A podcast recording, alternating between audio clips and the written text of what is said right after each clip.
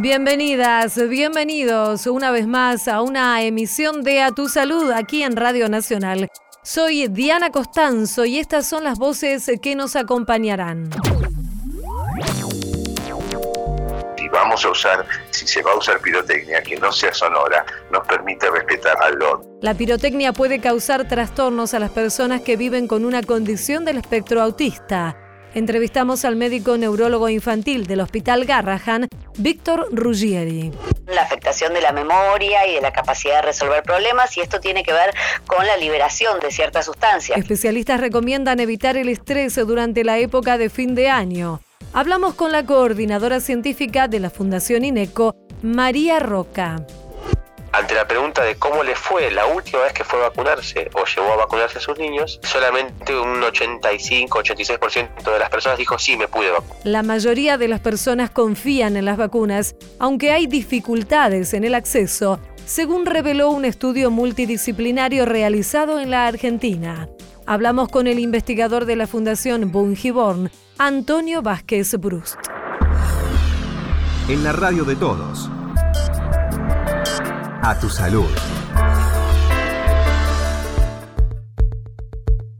Durante esta época del año, particularmente para celebrar las fiestas, el fin de año, se comienza a utilizar lo que son los artefactos de pirotecnia de diferente tipo. Hay algunos que no provocan ruido, como son las, las estrellitas, pero también se utilizan petardos explosivos, algunos más elaborados, que sí causan eh, sonidos fuertes. Más allá de los daños que pueden provocar, de las lesiones acerca de las cuales siempre advierten los médicos pediatras en particular y recomiendan que no se permita el uso, hay una cuestión especial con aquellas personas que viven con alguna condición del espectro autista. Ellas son particularmente perjudicadas y dañadas porque les causa eh, muchísimos más inconvenientes. Y sobre este tema en particular, invitamos a conversar aquí a Radio Nacional al doctor Víctor Ruggieri. Él es médico, es neurólogo infantil, asesor médico del Hospital de Pediatría Garrahan y justamente se especializa en autismo. Ya lo estamos saludando. ¿Cómo le va, Víctor? Aquí Diana Costanzo. ¿Cómo está? ¿Qué tal, Diana? Un gusto y un gusto de darla y a usted y a toda su, audiencia. Víctor, queríamos preguntarle específicamente sobre este tema, entonces. Sabemos de las recomendaciones en general, pero ¿qué pasa en particular con las personas que viven con autismo cuando se utilizan eh, estas pirotecnias que causan tanto ruido? En primer lugar, deberíamos decir que es el autismo, ¿no es cierto? el autismo es un trastorno del neurodesarrollo que afecta a un alto número de personas, se calcula aproximadamente, según las cifras americanas, una cada 59 personas está afectada de autismo. Hay distintos niveles de autismo, hay personas que tienen inteligencia normal, hay personas que tienen con nivel cognitivo e incluso muchas que no tienen incluso lenguaje y su comunicación es muy pobre. Esto se caracteriza por falta de intención social y de comunicación por conductas repetitivas, pero además se asocian en un alto porcentaje de casos a trastornos sensoriales o disfunciones sensoriales. Estas disfunciones sensoriales pueden ir desde que le molestan las etiquetas puestas en las camisas y las tienen que sacar, hasta situaciones mucho más severas como lo que se denomina hipersensibilidad auditiva. Y me voy a referir específicamente a esto, porque en definitiva si uno tiene las etiquetas que le molesta o lo que fuere, uno lo modifica y se terminó. Si tiene dificultades con algún tipo de textura alimentaria, eh, porque no come sólidos, etcétera, bueno, se trabajará específicamente. Y que podemos evitar que es la hipersensibilidad auditiva, en este caso la hiperacusia, que en algunos casos esta hipersensibilidad puede estar también en personas que no padecen autismo, o en otros casos también en animales, pero que en este caso nos ocupa el autismo. Los niños y adultos con esto sufren muchísimo, a tal punto que es una situación que te genera gran estrés y pasan muy malos momentos y muy malas noches en esto. Y entonces uno imagina una feliz Navidad, un feliz fin de año, eh, pero justamente eh, las familias y estas personas lo viven muy, muy mal. Y no hay muchas maneras de evitarlo, sino que transcurre el tiempo y así es que uno hace una campaña esta campaña es que la pirotecnia no sea sonora, porque, digamos, más allá de los riesgos de la pirotecnia, que yo no voy a hablar de esto porque es mi tema en este momento, si vamos a usar, si se va a usar pirotecnia que no sea sonora, nos permite respetar al otro, nos permite respetar al prójimo y pensemos que las personas con autismo un alto porcentaje tienen hipersensibilidad a los sonidos y que tenemos que evitar ese sufrimiento. Yo pongo como ejemplo qué pasaría si tuviéramos que festejar pinchando los oídos de nuestros hijos o nuestros nietos cuando son las 12 de la noche. ¿Lo haríamos? No. Probablemente no. Entonces, si no haríamos eso, ¿por qué estamos haciendo esto que hace tanto daño a muchas personas, ¿no es cierto? Seguro. Y esta es una reflexión que yo creo que tenemos que y esto que usted dice, ¿no? Me parece sumamente importante que se tome conciencia, porque tal vez lo que falta es, es información, no buena predisposición por parte de, de, las personas. Es tal vez una cuestión de desconocimiento acerca de el sufrimiento que están provocando en otras personas y en las familias de estas otras personas que deben contenerlas además, ¿cierto? Justamente, por eso valoro mucho su contacto, las asociaciones de padres, eh, las los profesionales que trabajamos en autismo, en mi caso personal lo he hecho extensivo a través de mis redes, etcétera, es muy importante que tenemos conciencia de esto, porque después la mayoría de la gente no va a ser indiferente. Yo creo que si generamos conciencia, generamos empatía y eso va a generar que probablemente esta conciencia disminuya esta situación. Y bueno, eh, si vamos a usar pirotecnia, sabemos que tenemos riesgos con la pirotecnia, siempre al día siguiente tenemos chicos o adultos que tienen lesiones en los ojos, quemaduras, etcétera. Pero bueno, eso es otro tema. El tema es que si vamos a y vamos a hacerlo, tratemos de hacerla no sonora, luces y sin ruido, porque creo que ese es el concepto fundamental. sí, sí, que, va a mejorar mucho la calidad de vida y la calidad de las fiestas de muchas personas. Sí, más allá de que no, no es el tema en particular, también aprovecho yo este momento para decir que se haga un uso responsable, que no se deje la pirotecnia en manos de los más chicos, porque es un peligro muy, muy serio que puedan manipularla y pueden generar todos estos trastornos o quemaduras o lastimaduras en los ojos que siempre al otro día de las fiestas estamos lamentando y esto realmente se puede evitar simplemente con tomar conciencia y estar educados al respecto. Por lo que corresponde de nuestra parte, queremos agradecerle, doctor Víctor Ruggieri, médico, neurólogo infantil, asesor del Hospital de Pediatría Garrahan, especialista en autismo, por esta charla. Aquí le deseamos muchas felicidades también. Un saludo. Le agradezco muchísimo, gracias por esto, gracias por hacer tomar conciencia eh, y le deseo una muy feliz Navidad y un excelente año. Gracias, Víctor. Adiós, un saludo, adiós. A tu salud, por la radio de todos.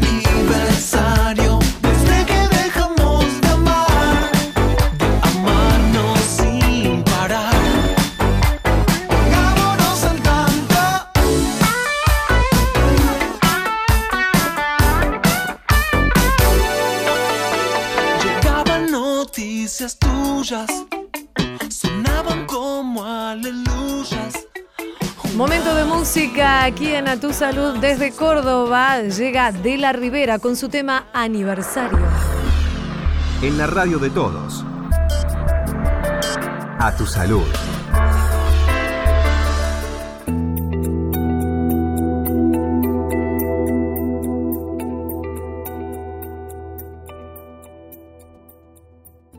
Año sin duda es un momento de celebraciones, de balances, pero también viene acompañado por estrés y por ciertas exigencias eh, que ocurren en esta época del año.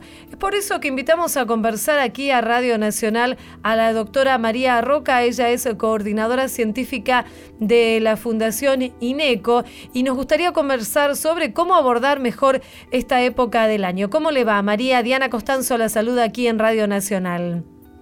¿Qué tal, Diana? Gracias por la invitación. Bueno, eh, María, se da esta situación, ¿no? A fin de año es una época de balances, pero también nos exigimos eh, terminar todo lo que tenemos pendientes, estar de buen ánimo, estar felices para las celebraciones. Esto genera una situación de tensión que ustedes los especialistas enmarcan en, en un contexto de estrés, ¿es así? Definitivamente, eh, a fin de año lo que sucede es que tenemos más eventos sociales, más cierres de año, más actividades, queremos terminar con todo lo que nos propusimos, tenemos muchísimas cosas y esto hace que eh, las demandas del medio sean percibidas como excesivas, como demasiado intensas o demasiado largas y esto es lo que genera la sensación de distrés, del estrés patológico. ¿Por qué digo el estrés patológico? Porque en realidad el estrés en sí mismo no es una cosa negativa que tiene nuestro cerebro, nuestro cuerpo, todo lo contrario, es un mecanismo de ciertas reacciones físicas y fisiológicas que nos prepara para situaciones importantes y desafiantes. Ahora, como decía hace un rato, cuando estas situaciones se, exceden en tiempo o se exceden en demandas, tenemos esta sensación de estrés que genera una dificultad crónica y que además impacta tanto nuestro funcionamiento cognitivo como nuestra memoria y nuestra capacidad de resolver problemas y por lo tanto estamos en un ambiente más exigente y con ciertas dificultades en la capacidad de resolver eso que el ambiente nos propone, ¿no? Claro. Ahora, eh, ¿cómo puede afectarnos tanto en el aspecto físico como mental estas situaciones que podríamos definir así de estrés negativo, puede ser? Sí, definitivamente. Cuando el estrés se mantiene en el tiempo, cuando es crónico, como decíamos, cuando eh, excede las demandas que, que, una persona realmente puede encarar, se genera este estrés patológico que, como decías, tiene efectos en el cuerpo y en la mente. En la mente los efectos están relacionados con lo que te mencionaba, ¿no? Con la afectación de la memoria y de la capacidad de resolver problemas y esto tiene que ver con la liberación de ciertas sustancias que tiene el cuerpo frente a situaciones estresantes que actúan sobre áreas del cerebro que están encargadas justamente de la memoria y la resolución de problemas, que son el hipocampo y la corteza prefrontal.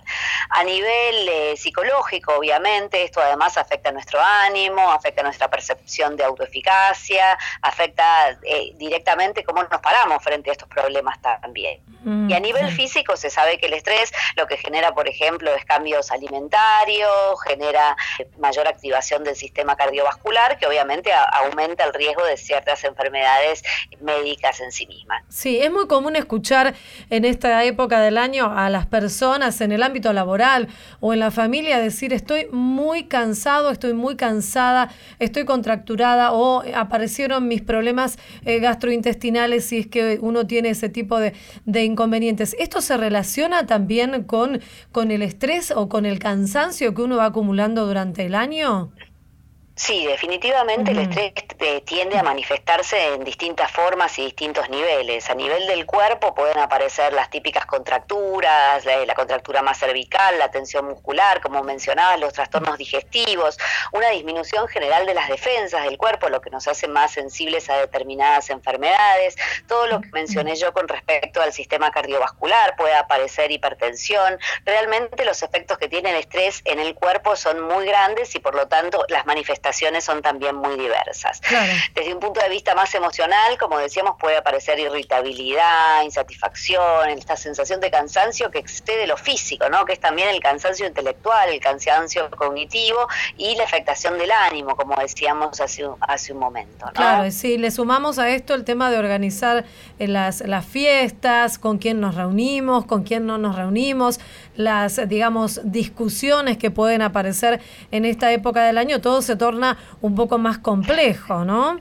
Claro, mm. más estresante aún, ese es el tema, ¿no? Que cuando uno está estresado aparecen todas estas cuestiones, tanto a nivel somático como a nivel emocional, como a nivel físico, y encima las demandas continúan creciendo, ¿no? Porque tenemos todas estas organizaciones que vos mencionabas, etcétera. Así que hay que estar muy atento a esto, poder identificar las señales del estrés Si creemos que estamos teniendo este estrés patológico, es importante consultar, porque como decíamos, esta sensación puede tener efectos en la mente y en el cuerpo, entonces consultar para hacer una evaluación que determine si el nivel de estrés que tenemos es normal o si es dañino, es muy importante que, uno esté listo para realizarlas, ¿no? Porque eh, a partir de la consulta se puede realizar el diagnóstico específico y además que nos sugieran herramientas o que nos sugieran tratamientos para enfrentar tanto esta época del año como el año por venir. Eso, a eso iba también eh, María y recordamos a nuestros oyentes, estamos hablando con María Roca, coordinadora científica de la Fundación INECO. ¿Cuáles son las digamos, eh, obviamente cada persona es, es, es, un mundo en particular, cada uno es diferente, esto lo sabemos, pero digo, ¿hay algunas recomendaciones eh, generales, algunos tips que uno pueda tener en cuenta como para que esta época del año no, no haga estragos en, en nuestra salud a través de lo que usted nos está contando, de estas manifestaciones del estrés? ¿Qué se puede hacer? Mira, como vos bien decías, las manifestaciones cambian mucho de persona a persona, por lo tanto las estrategias que pueden funcionar también van a ser variables. A nivel general te puedo decir que es muy importante primero identificar el estrés como tal y después no solo tratar de disminuir las actividades que nos generan estrés, sino también generar mejores estrategias de afrontamiento para poder justamente implementarlas cuando tengamos esta sensación de estrés en particular.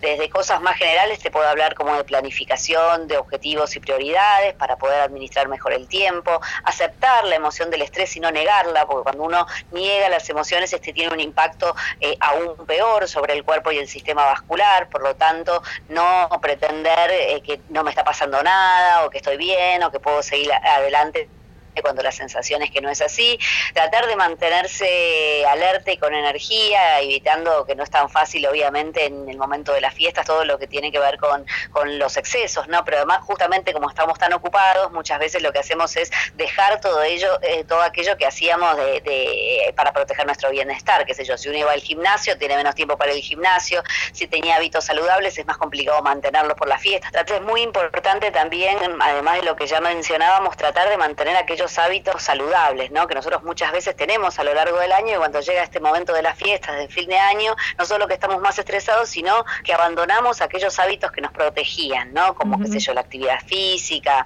una dieta balanceada, que obviamente es difícil sostener en estos momentos del año y de las fiestas, pero tratar de sostenerlos es una de las herramientas que puede ayudarnos a enfrentar el estrés.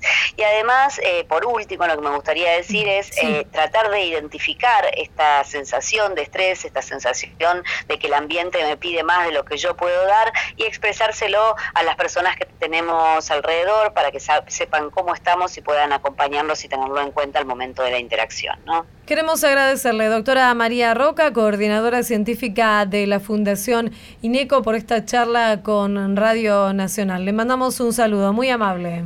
Un saludo para ustedes también y muchas gracias por la invitación. Adiós. Seguimos en A Tu Salud. La mayoría de los argentinos y las argentinas cree que es seguro vacunarse, pero sin embargo, un porcentaje, un 13%, no pudo acceder a la vacunación en estos últimos meses. Este es el índice de confianza y acceso a vacunas que fue elaborado por la Fundación Bungiborn, que analiza justamente la importancia que le otorgan las personas a la vacuna y también la reticencia que existe a acceder a la inmunización. Vamos a conversar aquí en Radio Nacional con Antonio Vázquez Brust, él es investigador de la Fundación Bungiborn y tuvo que ver justamente con la elaboración de este índice. ¿Qué tal, Antonio? Aquí Diana Costanzo en Radio Nacional. ¿Cómo estás? ¿Qué tal, Diana? Todo muy bien por aquí. Gracias por el llamado. Bueno, Antonio, en principio, ¿cuál fue el objetivo que ustedes se propusieron para elaborar este índice? Creo que el inicio del proyecto tuvo que ver con la preocupación general que hay por los así llamados movimientos antivacunas. Sí.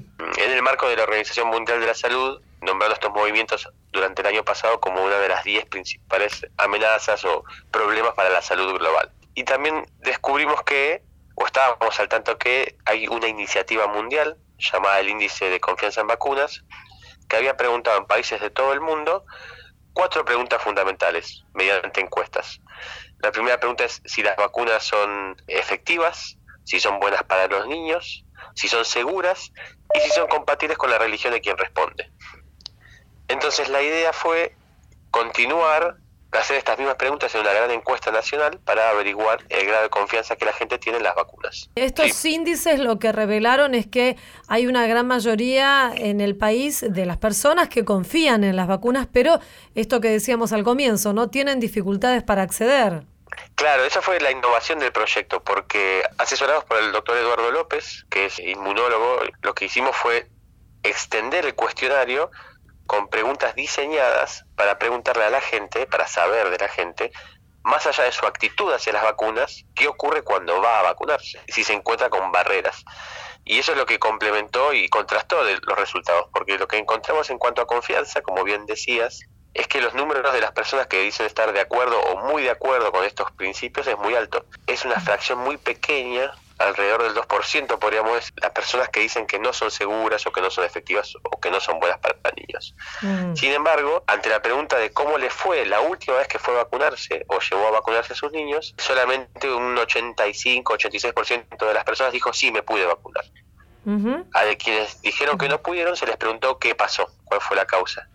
Y la gran mayoría dijo porque no había vacunas. Y de hecho el, número de, encuestas, que fue 7.000, es muy grande para una encuesta de opinión pública, que típicamente anda por mil. Cuando uno lee los resultados de, de alguna empresa que predice intención de voto, por ejemplo, esas encuestas son a un millar de personas. La nuestra fue a más de 7.000, lo que nos permite también tener certeza o confianza de los resultados a nivel regional. Y eso es mm. importante porque encontramos que en regiones como la Patagonia, o la ciudad de Buenos Aires, la cantidad de gente que dijo no encontrar vacunas, si bien fue alta, anduvo por el 60 y pico por ciento. Pero en lugares como el Gran Buenos Aires llega al 90 por ciento. Estamos identificando ciertos lugares donde es más grave el problema del faltante.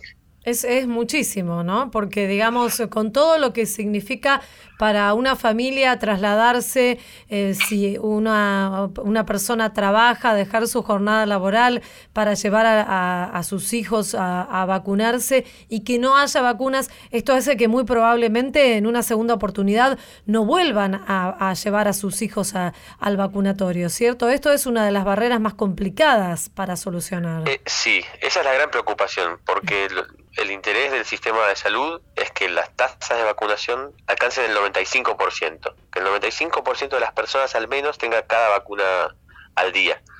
Esto da lo que se llama la protección de rebaño. Incluso para aquellas pocas personas que no lograron o no pudieron vacunarse, se encuentran protegidas porque están rodeadas de congéneres que son inmunes a estas enfermedades, que recordemos son mortales y particularmente graves en el caso de que afecten a niños, ¿no? que pueden, pueden arruinar el resto de sus vidas o, bueno, terminarlas. Sí, claro. Em, es, por eso que genera bastante preocupación que cuando la gente llega al vacunatorio no, no haya vacuna.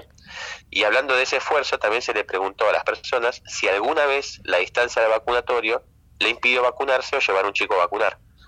Y más de una de cada diez personas dijo que sí, que la distancia del vacunatorio le es, o es muy grande o le resulta muy caro el viaje. Entonces, cuando, una, cuando se llega a esa instancia, cuando la persona hizo el esfuerzo, resulta muy preocupante tener una oportunidad perdida de vacunación.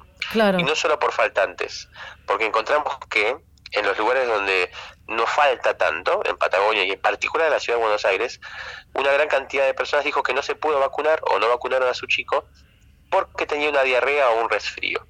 Mm. Y estas son contraindicaciones erróneas. Siempre se debería vacunar, no se debe perder la oportunidad. Y esto lo digo, no lo digo como médico, no soy médico, así que esto me lo han explicado los inmunólogos. Es muy importante formar a los equipos de los vacunatorios para que no rechacen un chico porque tenga un resfrío o una fiebre, en el sentido de que no debe perderse la oportunidad de vacunar. Claro. Ahora, Antonio, ustedes tienen ahora una cantidad de, información, una cantidad de datos que imagino que ustedes eh, pretenden que se apliquen a políticas públicas. Estamos justamente eh, en un recambio en cuanto a las gestiones, en una revalorización también del Ministerio de Salud. El ministro Ginés González García acaba de decir que ha encontrado que hay vacunas que están detenidas en, en la aduana y esto también, imagino, que debe tener que ver algo con, con el faltante. Digo, la, la intención es que esta información llegue a quienes son los, los decisores, a quienes son los actores que deben decidir en cuanto a políticas públicas.